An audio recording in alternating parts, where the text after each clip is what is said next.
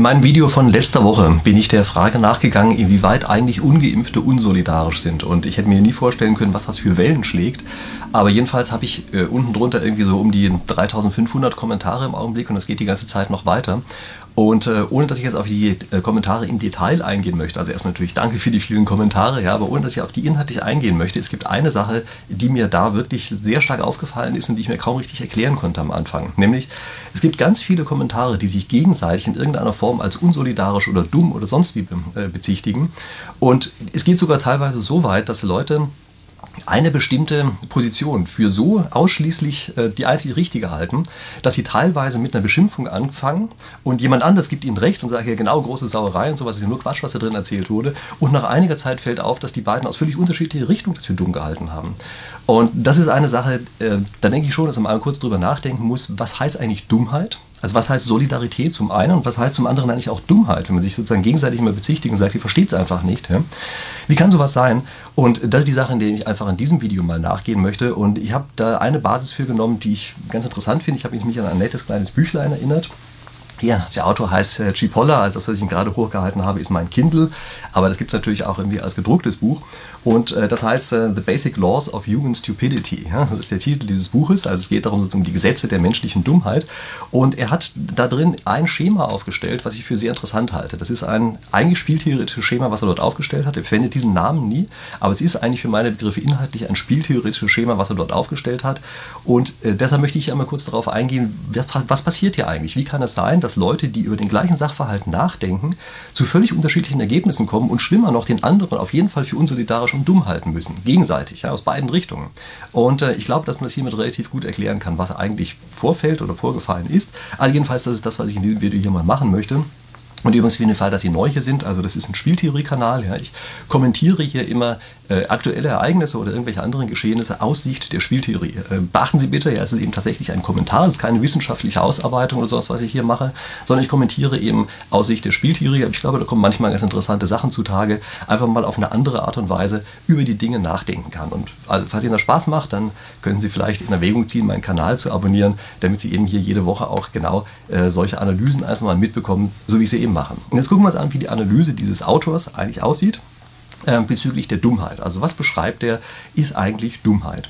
Und dafür macht also wie gesagt erstmal ein relativ einfaches Schema, nämlich äh, er zeichnet ein Koordinatensystem und auf diesem Koordinatensystem gibt es zwei verschiedene Dimensionen, wie das eben so ist bei Koordinat Koordinatensystemen. Es gibt nämlich zum einen diese horizontale Dimension und das ist die Frage, was sind die Auswirkungen einer Entscheidung für uns selber? Also wir sind immer der Entscheider. Ja? Wenn wir also eine Entscheidung treffen, was sind die Auswirkungen für uns? Je besser das ist, desto weiter geht es nach rechts in diesem Diagramm. Ja? Also je besser, desto weiter rechts äh, die Auswirkungen der Entscheidung für uns selber sind. Die andere Dimension sind die Auswirkungen auf andere. Also fragt dann hier, was bedeutet es eigentlich, ähm, die Entscheidung für andere. Wenn es gut ist, geht das nach oben. Wenn es schlecht ist für die anderen, geht das Ganze nach unten. Auf die Art und Weise entstehen jetzt vier Quadranten. Und diese vier Quadranten gucken wir uns jetzt einfach einzeln mal nacheinander jeweils an. Also, der einfachste Quadrant ist wahrscheinlich der rechts oben. Also eine Entscheidung hat positive Auswirkungen auf uns selber und sie hat positive Auswirkungen auf die anderen. Ähm, das ist etwas, was man in der Spieltheorie als Win-Win bezeichnet. Ja, typische Win-Win-Situation. Ja, beide gewinnen gleichzeitig. Das ist natürlich eine, sozusagen eine nette Sache, wenn man das irgendwie erreichen kann. Äh, Cipolla, das ist der Autor von diesem Buch, ja, also Cipolla, äh, was ist sein Vorname? Carlo, genau, Carlo Cipolla ähm, der sagt, das ist, die, das ist sozusagen das intelligente Verhalten. Ja? Also Win-Win ist intelligent, das ist rechts oben. Okay, ich denke, das ist relativ unstrittig, dass wenn man das erreichen kann, man das auch erreichen sollte. Gucken wir uns mal an, was ist denn die andere Situation, die auftreten kann. Die andere Situation ist, für uns selber ist es gut, aber für die anderen ist das, was wir machen, schlecht. Ähm, der Autor nennt das Ganze Banditen. Ähm, ich würde eher sagen, das sind Ausbeuter. Das ist vielleicht der allgemeinere Begriff dafür. Aber nichtsdestotrotz äh, ist, glaube ich, das genau die Idee, die dahinter steht. Also wenn eine Entscheidung gut ist für uns und für den anderen schlecht, heißt das im Wesentlichen, dass ich dem anderen einfach irgendwas wegnehme. Also wie ein Bandit, der geht eben zu einem hin und sagt, gib mir deine Geldbörse. Danach ist der Bandit reicher, danach, der andere ist danach ärmer. Ähm, und damit ist erstmal genau diese Situation, die wir, ja, also die wir hier beschreiben wollen, in dem Quadranten unten rechts, also gut für den Entscheider, gut für den Banditen sozusagen, schlecht für den jeweils anderen. Was ist eigentlich links oben? Also eine Entscheidung, die für den Entscheider selber schlecht ist und für den anderen oder die anderen eine gute Entscheidung ist. Das ist etwas, was ich für meine Begriffe ganz klar als solidarisch bezeichnen würde. Also, Solidarisch heißt, irgendeiner sagt, ich sehe, dass ich jemand anderen verbessern kann, den Zustand eines anderen verbessern kann und dafür muss ich selber was abgeben. Und ja, das will ich. Ich mache das freiwillig. Also ich gehe hin zu dem anderen und sage, ja, hier, ich gebe dir freiwillig was ab, weil ich das in diesem Augenblick für richtig halte. Das ist ein solidarisches Verhalten. Und das müssen wir uns auch einprägen für meine Begriffe. Ja, das ist der Kern des solidarischen Verhaltens. Ähm, das ist etwas, was auch Menschen unglaublich leistungsfähig macht als Gruppen. Also wir kennen diese Solidarität. Ja? Wir sind da sozusagen geradezu genetisch und auch äh, durch unsere Kultur, durch praktisch alle Kulturen auf der Welt, zum gewissen Grad dazu äh, programmiert, wenn man so will, ja? sich solidarisch zu verhalten. Und es macht ja auch vollkommen Sinn, äh, das zu tun. Also stellen Sie sich einfach vor, Sie haben einfach nur zwei Leute, die gehen zusammen wandern und es geht gerade mal einem schlecht und der andere kann ihm helfen, dann ist natürlich die Chance relativ groß, dass in, in einer späteren Situation es vielleicht umgekehrt erfolgt und die Art, auf die Art und Weise sozusagen immer über die schwierigen Phasen hinweg helfen, damit natürlich viel weiterkommen, als wenn es jeder Einzelne immer nur rein egoistisch probieren würde und dem anderen sagt, na, dann bleib doch liegen, wenn du nicht weiterkommst. Also es ist relativ klar, dass ein solidarisches Verhalten eines ist, was durchaus seine Vorteile hat. Es ist aber auch klar, dass ein solidarisches Verhalten natürlich implizit auf Gegenseitigkeit beruht. Und ich glaube, das, was der Autor hier im Kopf hat, ist, ein, Solid, also ein sozusagen solidarisches Verhalten, was dauerhaft nur in eine Richtung geht. Also wenn eine Gruppe oder eine Person dauerhaft immer nur einen anderen unterstützt und nie irgendetwas zurückkriegt, dann ist es eben das, was er hier als hilflos beschreibt und daher kommt wahrscheinlich auch der Name her, also eben ist einer hilflos sozusagen, weil er einfach nicht, ähm, nicht zusehen kann, wie es dem anderen schlecht geht, ähm, aber er eigentlich sich selber in eine Situation reinmanövriert hat, in der er eigentlich gar nicht sein möchte. Und jetzt gucken wir uns mal an, was die Gemeinsamkeit zwischen diesen drei Situationen eigentlich ist, nämlich es ist aus Sicht der Spieltheorie effizient. Also es gibt natürlich unterschiedliche Qualitäten davon. Also wir finden sozusagen das eine besser als das andere, aber sie haben alle drei die Eigenschaft, dass man jetzt nicht einfach sagen kann, okay, aber ich könnte doch den anderen verbessern, ohne dass ich selber noch was abgeben muss, ja, aus beiden Richtungen. Also das geht nicht. Und infolgedessen, auch wenn es sehr ungleich ist, diese Verteilung, die auf die Art und Weise entsteht. Ja, also nehmen Sie den Banditen, den Ausbeuter, ja, der einfach sozusagen alles für sich einheimst und die anderen kriegen nichts mehr. Aber es ist wenigstens effizient. Also es ist nicht so, dass sie die Geldbörse des anderen wegnimmt und dann wegschmeißt anschließend und haben sie beide nichts mehr. Ja, also das ist nicht der Fall. Und jetzt gucken wir uns den letzten Quadranten an, der hier auftaucht. Also die Folgen einer Entscheidung sind so, dass sie für den Entscheider selber schlecht ist und für die anderen ebenfalls. Und jetzt merken Sie sofort, das ist ein ineffizientes Verhalten. Ja, das ist das, was ich Ihnen eben beschrieben habe mit dem Banditen der also jetzt auf einmal beispielsweise anfängt, äh, seinen, die Geldbörse, die er gerade geklaut hat, auch noch wegzuschmeißen, sozusagen aktiv zu vernichten. Ja? Und das ist etwas, was hier der Autor als dumm bezeichnet. Also in den, sozusagen den Gesetzen der menschlichen Dummheit. Er sagte, darin erkennen wir ein dummes Verhalten, dass es genau dieses Verhalten hier äh, ist. Ja? Also eine Entscheidung, die für sowohl den Entscheider selber als auch für die anderen schlecht ist. Und das ist eben das, was wir in der Spieltheorie als nicht effizient bezeichnen. Und unter bestimmten Bedingungen ist es tatsächlich auch das, was wir als nicht rational bezeichnen. Also nicht immer. Ja. Es gibt andere Situationen, insbesondere dann, wenn die nicht kommunizieren können, wenn die keine Verträge schließen können, lauter solche Sachen, dann kann das schon mal passieren, äh, dass, dass da passiert, was ineffizient ist. Ja. Aber stellen Sie sich einfach mal vor, die könnten sozusagen verhandeln, ja, können dann auch sagen, ja, wir einigen uns auf irgendetwas, dann ist es schon dumm, sich auf etwas äh, zu einigen, was eben genau diese Eigenschaft hat, die wir hier unten haben. Muss man aufpassen. Das ist der Unterschied zwischen kooperativer und nicht kooperativer Spieltheorie. Ja. Nur um diese, ähm, diese Unterscheidung hier einmal kurz unterzubringen. Aber ich möchte gar nicht kurz äh, darauf eingehen. Es gibt also, denke ich, schon unter der sozusagen Maßgabe, die wir hier erstmal haben, können wir schon sagen, ja genau dieses ineffiziente Verhalten ist tatsächlich ein dummes Verhalten. Und jetzt gucken wir uns bitte einfach mal an, wie sich Impfbefürworter und Impfgegner jeweils in diesen Diagrammen hier sehen. Wir fangen mal an mit den Impfbefürwortern. Die sagen das doch ganz einfach. Die Impfung schützt uns selber, also wir sind auf jeden Fall auf der rechten Seite dieses Diagramms, und sie schützt auch andere, also gehen wir weiter nach oben. Also das heißt, für die Impfbefürworter ist es vollkommen klar und braucht man gar nicht sozusagen ein zweites Mal drüber nachzudenken, dass es eine Win-Win-Situation ist, dass wir im oberen rechten Quadranten drin sind und dass, indem wir uns impfen lassen, wir sowohl eine positive Wirkung für uns selber als auch für die anderen erzeugen. Vollkommen klar, dass wir in dem äh, Quadranten drin sind und infolgedessen liegen wir sozusagen genau in der Mitte dieses Quadranten. Ähm, ich würde inzwischen sagen, die Wirkung auf andere ist viel, viel schwächer, als wir bisher gedacht haben, also die positive Wirkung.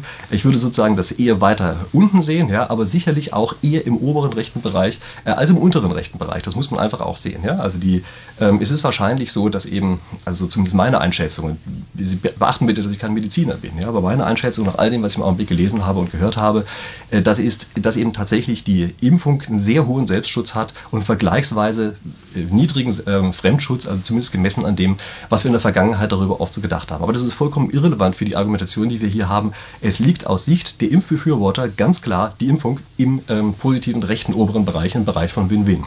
Jetzt gucken wir uns an, was sagt eigentlich ein Impfgegner? Der sagt, nee Leute, das passt nicht. Äh, die Impfung selber hat nicht nur positive Auswirkungen, sondern diese Impfung hat auch negative Auswirkungen. Infolgedessen befinden wir uns im linken Bereich dieses Diagramms.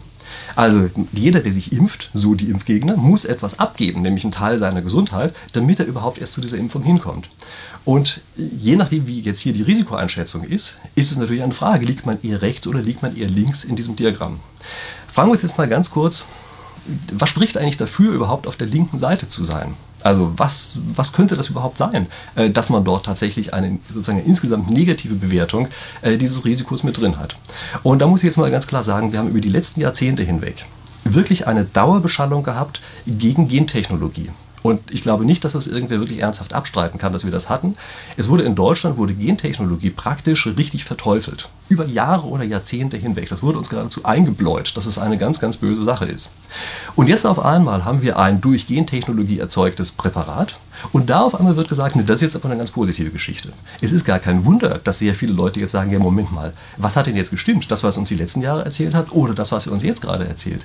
Also daher wundert es mich überhaupt nicht, dass einfach einige sagen, ja das Gleiche, was ihr uns die ganze Zeit in der Vergangenheit über Gentechnologie erzählt habt, äh, das muss ja da wohl auch jetzt gelten und deshalb ist das etwas, was schädlich ist. Und erzählen uns solche Geschichten wie beispielsweise, ja das sind ja Nanopartikel, die wandern in alle unsere Organe rein.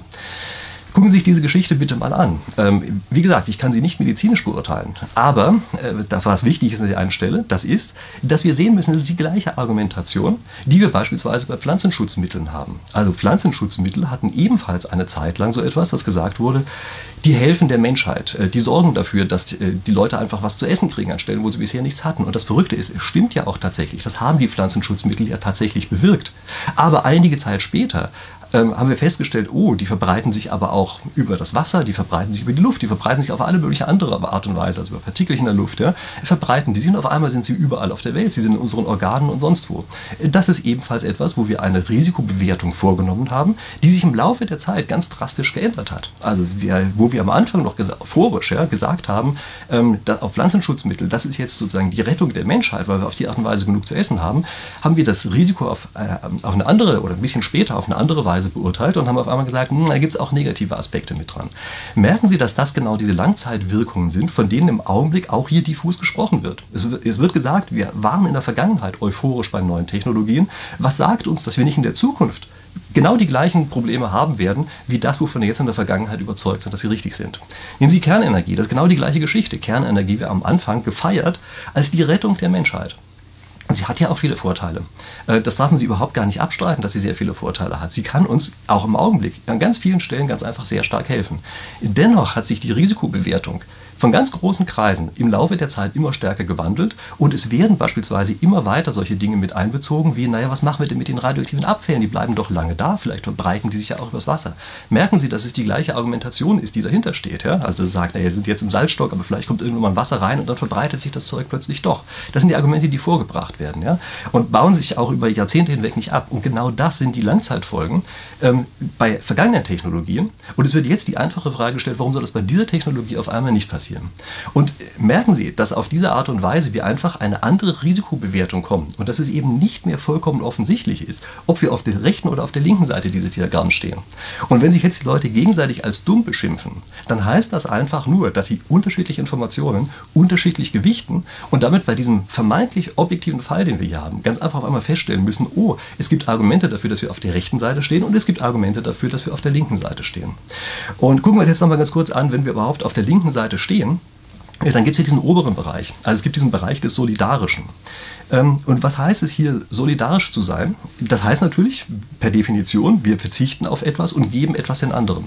Und merken Sie, dass wenn Sie einem Impfgegner jetzt sagen, er solle solidarisch sein, dass er natürlich automatisch genau das hört, wovon wir gerade eben gesprochen, also wovon ich gerade gesprochen habe. Ja, er hört jetzt, ja, Moment mal, das ist ja ein Eingeständnis dafür, dass ich etwas Schlechtes für mich machen soll, damit es angeblich für wen anders gut ist. Und jetzt geht es weiterhin und ähm, Impfverweigerer sagen jetzt auch noch weiterhin, aber das stimmt doch gar nicht. Es soll doch so sein, dass ich jetzt etwas abgeben muss und die anderen denken, es sei solidarisch für sie. Aber nein, es ist gar nicht solidarisch, ähm, sondern stattdessen landen wir unten links. Es ist auch noch schlecht für die Allgemeinheit, weil damit nämlich die äh, Gesamtimmunisierung auf einmal zurückgeht.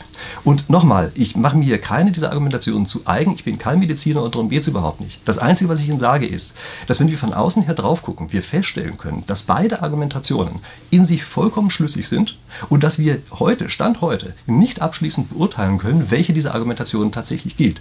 In 10, 20 oder 30 Jahren werden wir darüber sicherlich mehr wissen. Und ich äh, traue mir nicht zu, jetzt anzumaßen, mir zu, genau zu beurteilen, ob wir sagen werden, ja genau, das war eine, die einzig richtige Entscheidung und wir sind auf jeden Fall nach rechts in dieser Grafik marschiert. Oder ob wir rückblickend sagen, genauso wie bei äh, Pflanzenschutzmitteln oder vielleicht auch Kernenergien, das war vielleicht doch eher in die linke Richtung. Äh, und es hat insgesamt einfach Nachteile gehabt, die man anfangs so nicht gesehen hat. Und ich möchte hier nochmal auch meine eigene Position einfach nochmal kurz nur zu Protokoll geben. Ich selber bin sozusagen ein Technik-Junkie. Ja? Also mir gefällt einfach neue Technologie. Ich fand Kernenergie von Anfang an gut und halte sie heute auch noch für das deutlich kleinere Übel als alle möglichen anderen Sachen, die wir uns antun. Äh, das gleiche gilt äh, für solche Sachen wie äh, also Gentechnologie. Ich glaube, dass wir damit extrem viel gute Dinge einfach machen können. Ich war betrübt darüber, dass wir über Jahrzehnte hinweg in Deutschland Gentechnologie einfach komplett abgeschrieben haben. Und zwar aus Gründen, die ich eigentlich für eher, sagen wir mal, nicht stichhaltig halte. Aber es ist meine Risikobewertung. Und ich kann vollkommen nachvollziehen, dass jemand bei Gentechnologie beispielsweise einfach sagt, ja, aber es kann Dinge geben, an die wir im Augenblick nicht denken. Und es kann das gleiche passieren wie bei den Pestiziden und bei, den, bei der Kernenergie, dass wir es rückblickend anders bewerten. Und das akzeptiere ich vollkommen, dass das so ist. Also während ich für mich selber subjektiv überzeugt bin, mich selber in dem Quadranten oben rechts zu befinden, maße ich mir nicht an, einfach allen anderen zu sagen, das ist die einzig richtige Bewertung dieser Situation, sondern es kann eben tatsächlich auch eine Bewertung sein, die zu einem völlig anderen Ergebnis führt, als die, äh, die ich jetzt gerade angestrebt habe. Und nochmal an dieser Stelle, ich bin Spieltheoretiker und ich bin kein Mediziner. Also das ist eine, eine äh, ganz andere Ebene der Argumentation. Ja, also nicht, dass Sie äh, jetzt sagen, ein Professor hat das gesagt, dann wird das schon so stimmen, ja, den medizinischen Teil ähm, sondern das ist hier eben tatsächlich auf einer anderen Ebene, diese Argumentation. Okay, so viel dazu. Ähm, können gerne wieder Kommentare drunter schreiben, nehmen es mir nicht übel, ähm, wenn ich es nicht schaffe, auf die Dinge zu antworten. Also ich muss jetzt ehrlich gestehen, bei den 3500, die habe ich nicht mehr alle lesen können. Äh, aber normalerweise lese ich tatsächlich eigentlich fast alle Kommentare, auch wenn ich nicht darauf antworte. Ähm, wie auch immer, Sie können natürlich auch gerne meinen Kanal abonnieren, für den Fall, dass Sie hier neu dazugekommen sind. Sie können mir auch ein Like da lassen und wenn Sie auch möchten, können Sie ebenfalls mir auf Instagram beispielsweise folgen. Da bringe ich nämlich kürzere Zusammenfassungen von den Sachen, äh, so dass man dann vielleicht einmal kurz schon mal reinschnuppern kann sozusagen und sieht, ist das jetzt eine interessante Sache oder nicht, äh, um sich das ganze Video anzugucken. Okay, in dem Sinne, ich freue mich darauf, dass wir uns in der nächsten Woche wiedersehen. Bis dahin.